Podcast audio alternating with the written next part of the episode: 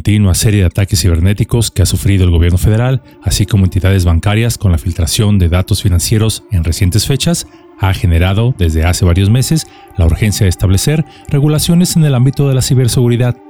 En respuesta a esta necesidad, se han presentado en nuestro país distintas propuestas con el objetivo de desarrollar un marco legal sólido que conduzca a la formación de la Agencia Nacional de Ciberseguridad. Pero, ¿qué tan seguros estarán nuestros datos? ¿Qué tan segura será la red?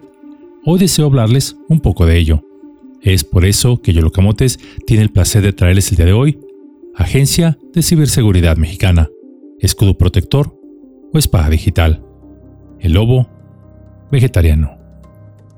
Después de la publicación de los llamados Guacamaya Leaks por un grupo anónimo de hackers que penetró y obtuvo 6 terabytes de información sensible de varias agencias gubernamentales como las Secretarías y Ministerios de Defensa de México, Chile y Perú, nos dimos cuenta no solo de lo vulnerables de los sistemas informáticos del gobierno, que a pesar y lo digo a manera de sarcasmo, de tener a su disposición un gran número de pasantes de carreras de tecnología o de tener trabajando como director del área de informática al hijo del amigo del director que dice que sabe de computación o algún burócrata motivado por servir al pueblo.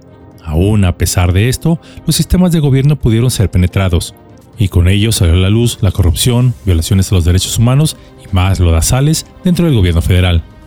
Pues bien, debido a esto, recientemente se ha dado a conocer una propuesta para una nueva normativa a nivel nacional sobre la seguridad informática, y de las cuales existen numerosas suposiciones en torno a esta. Se habla de que se representaría una amenaza para la libertad de expresión, de que se trata de una ley represiva, etc.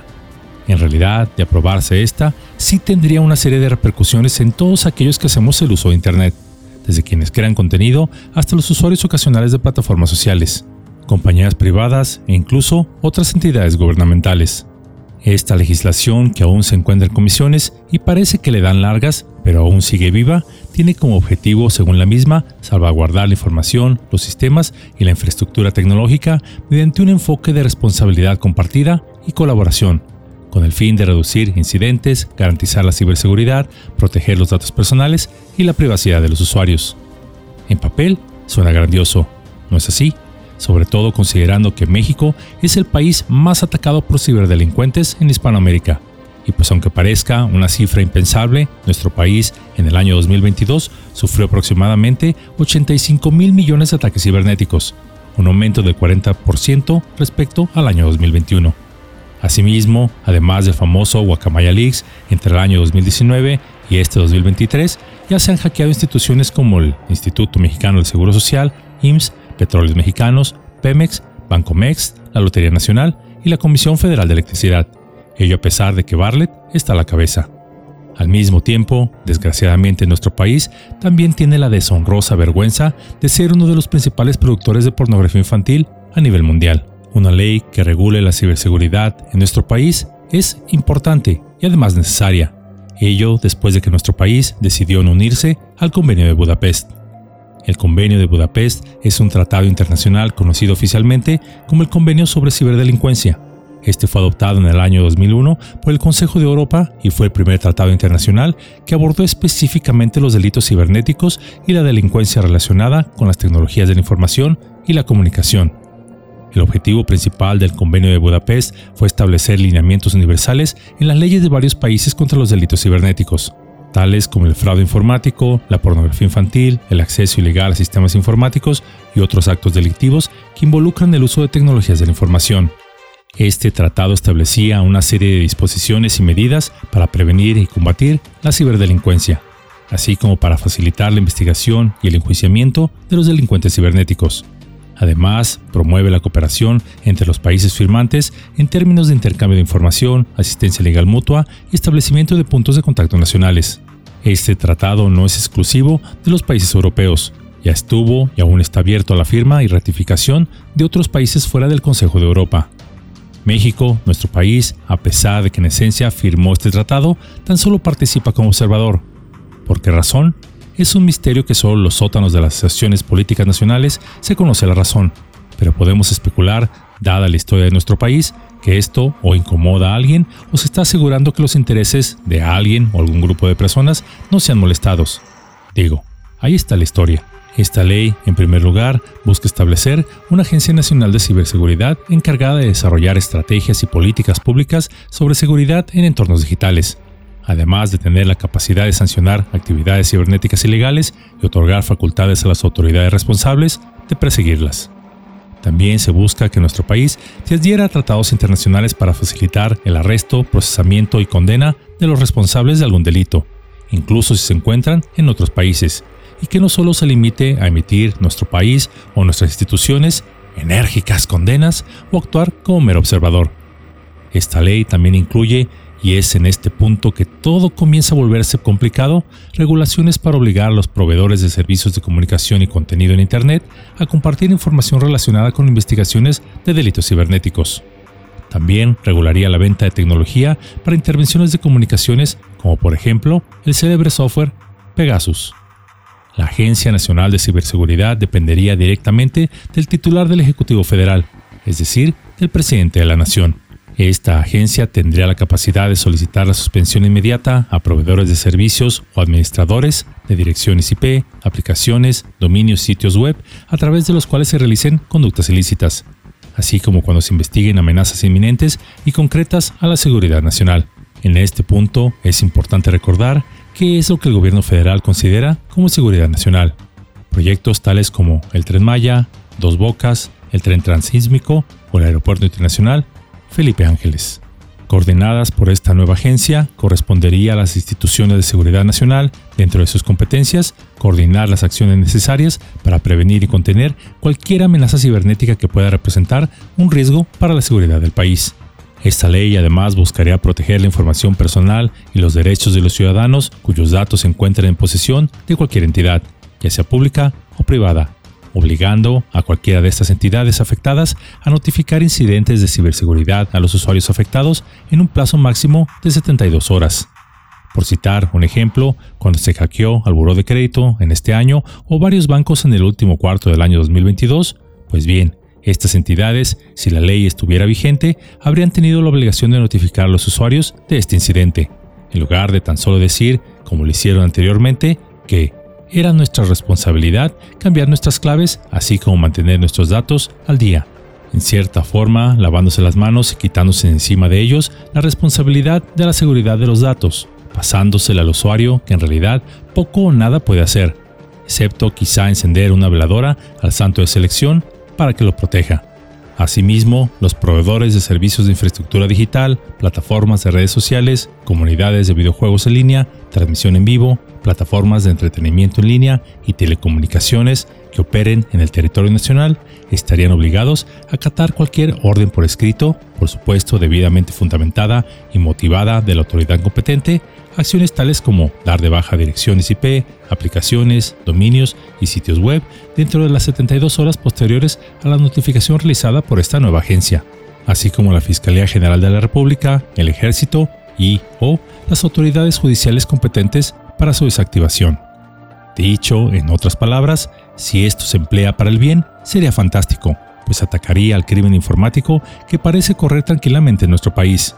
También significaría que si de casualidad a las autoridades no les gusta tu transmisión, tu video, tu postcat, etc., por críticas hacia el régimen, podrían eliminarlo bajo el argumento de razones de seguridad nacional. La ley contiene secciones que tipifican delitos cibernéticos relacionados con la confidencialidad, integridad, disponibilidad, intercepción de comunicaciones, falsificación y abuso de dispositivos. Para la mayoría de las penas se establece una sentencia de prisión de 5 a 20 años y una multa de hasta 2 millones de pesos. La misma también menciona los fraudes informáticos, como cuando por ejemplo los criminales te llaman desde un penal haciéndose pasar por tu banco para intentar recabar tus datos confidenciales, cometer un fraude etc. Asimismo, para cualquier creador de contenido digital, sean videos, blogs, memes, podcasts, noticias, etc., aquellos que según lo considera la autoridad, describan, diseñen o graben cualquier tipo de material digital, auditivo, fotográfico o videográfico con el propósito de ser exhibido, publicado o compartido a través de redes y sistemas informáticos con el fin de incitar a personas a causar daño, serán sancionados con una pena de 3 a 6 años de prisión y una multa de hasta 100 mil pesos. No serían motivo de sanción aquellas expresiones que se realicen en el marco de la libertad de expresión, siempre y cuando no inciten o promuevan el terrorismo, odio nacional, racial, sexual o religioso, ni constituyan discriminación, hostilidad, instigación o perpetración de genocidio o pornografía infantil. Se consideran como incitación o comisión de violencia aquellas acciones que de manera sistemática, automatizada e intencional desinforman a la población, provocando la manipulación individual o colectiva de las personas, superando los límites del derecho a la libertad de expresión. Esta última queda muy ambigua, pues si bien sancionar a quien incite a la violencia es lógico, pero también habla de penas de prisión a quien desinforme a la población. Y este punto es bastante complejo, pues, ¿quién decide qué es la verdad o no? Por ejemplo, si tienes información diferente a la postura oficial y te atreves a publicarla, podrían censurarte e incluso procesarte penalmente por difundir supuesta desinformación. El hablar mal de un gobierno o sacar a la luz un reportaje de corrupción te podrían hacer acreedor a sanciones severas, aun si éstas se comprueban tiempo después que fueron ciertas, pero el daño ya estaría hecho. En el caso de la pornografía infantil, trata de personas y turismo sexual, se establecen penas de prisión de 5 a 18 años y multas de hasta un millón de pesos. Penas que por cierto no son muy severas que digamos para esta clase de crímenes. Ciertamente esta ley tiene sus ventajas, pues podría ayudar a proteger a las empresas y a las personas de los ataques cibernéticos, al exigir a las empresas que implementen mayores medidas de seguridad. También podría ayudar a mejorar la seguridad de la infraestructura crítica de México, la infraestructura crítica incluye cosas como redes eléctricas, sistemas de agua y redes de transporte, que son sistemas esenciales para el funcionamiento del país. Asimismo, esta propuesta podría impulsar a la industria de ciberseguridad en el país y profesionalizarla a estándares mundiales, lo que traería nuevas inversiones, creando empleos e impulsando la economía. Pero la misma también tiene sus desventajas. La ley podría ser costosa para que las empresas la cumplan, pues requiere que éstas implementen una serie de medidas de seguridad que pueden ser costosas de implementar. Esto podría ejercer presión sobre las empresas, especialmente las pequeñas, sofocando la innovación, ya que se deberán cumplir una serie de regulaciones que dificulten que las mismas desarrollen nuevos productos y servicios que podrían dañar la economía. Asimismo, esta podría ser ineficaz, ya que aunque la misma está diseñada para proteger a empresas e individuos de ataques cibernéticos, estos son cada vez más sofisticados y es difícil mantenerse al día con las amenazas más recientes. Además, y muy importante, esta ley deja como acusador, fiscal y juez al gobierno federal, el cual podría callar las voces disidentes del régimen argumentando seguridad nacional o propagación de noticias falsas, ello según el gobierno en turno.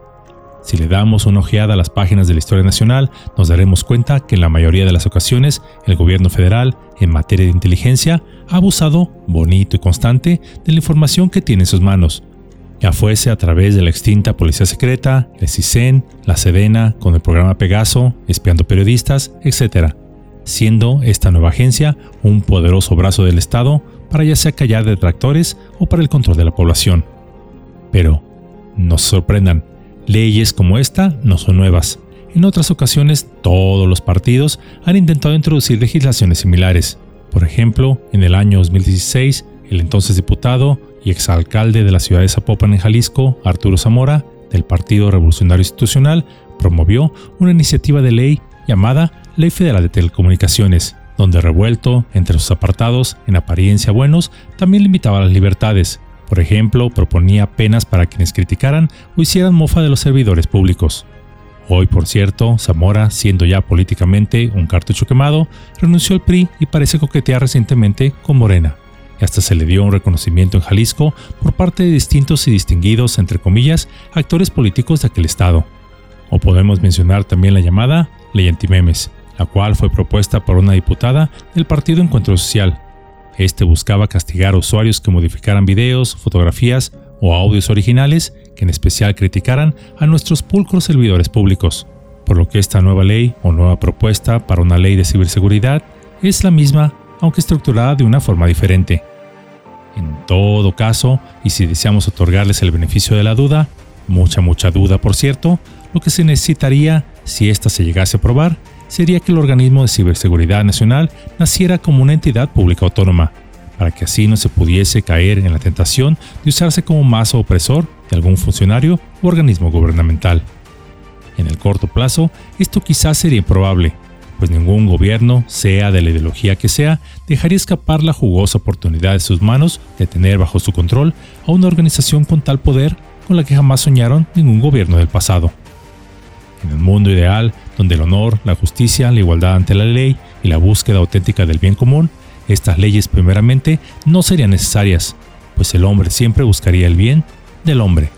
Pero, Suponiendo que no fuese así, sería una buena herramienta para prevenir delitos y abusos de personas con no mucha conciencia social, es decir, criminales. Pero desafortunadamente no estamos en ese mundo. De hecho, atravesamos una época que se le conocerá en el futuro como la era del egoísmo mundial, la Edad Media del yo. Esta época es una era donde la humanidad enfrenta el miedo a la guerra, la pobreza, la enfermedad y la muerte. Tenemos miedo de nosotros mismos, de nuestro potencial para el mal, esta era se le recuerda en el futuro como aquella en la que el hombre luchaba y hasta le quitaba la vida a otro hombre por el egoísmo, la codicia, etc. No obstante, también esta tiene un gran potencial para el bien. Somos seres espirituales viviendo una experiencia física. Venimos aquí a aprender, a enseñar y a crecer. Somos la semilla de mostaza que se convierte en un frondoso árbol. Es decir, somos nosotros mismos, pero mejor. Esta realidad de tres dimensiones tan solo es la sombra de una dimensión superior. Y por cierto, esto último, este concepto, está apoyado en bases científicas para el que desee investigarlo antes de criticarlo. Somos inteligentes, creativos, ingeniosos, capaces de un gran amor y compasión. En cada uno de nosotros está el potencial de hacer un mundo mejor. Si no lo creyera así, no estaré aquí hoy diciéndolo. Algunos dirán, porque a algunos parece molestarle que realice estas reflexiones. ¿Qué tiene que ver esto con la ley sobre la creación de una entidad de ciberseguridad? Tiene que ver todo, pues no podemos otorgar un poder tan grande, prácticamente ilimitado y con poca o nula supervisión a personas que son perfectibles o que puedan caer en la tentación de abusar de ese poder. O por poner un ejemplo similar, ¿ustedes pondrían a cuidar un gallinero bajo el cuidado de un lobo hambriento? Algunos de esos lobos algún día se irán, y todos como raza humana nos veremos como una gran familia, en la que cada miembro está ahí para desempeñar una función. Nadie sobra, nadie falta. Pero mientras ese día llega, porque llegará, cuidemos que los lobos no nos engañen diciendo que ahora son vegetarianos. Pero, ante esta panorámica, ¿ustedes qué opinan?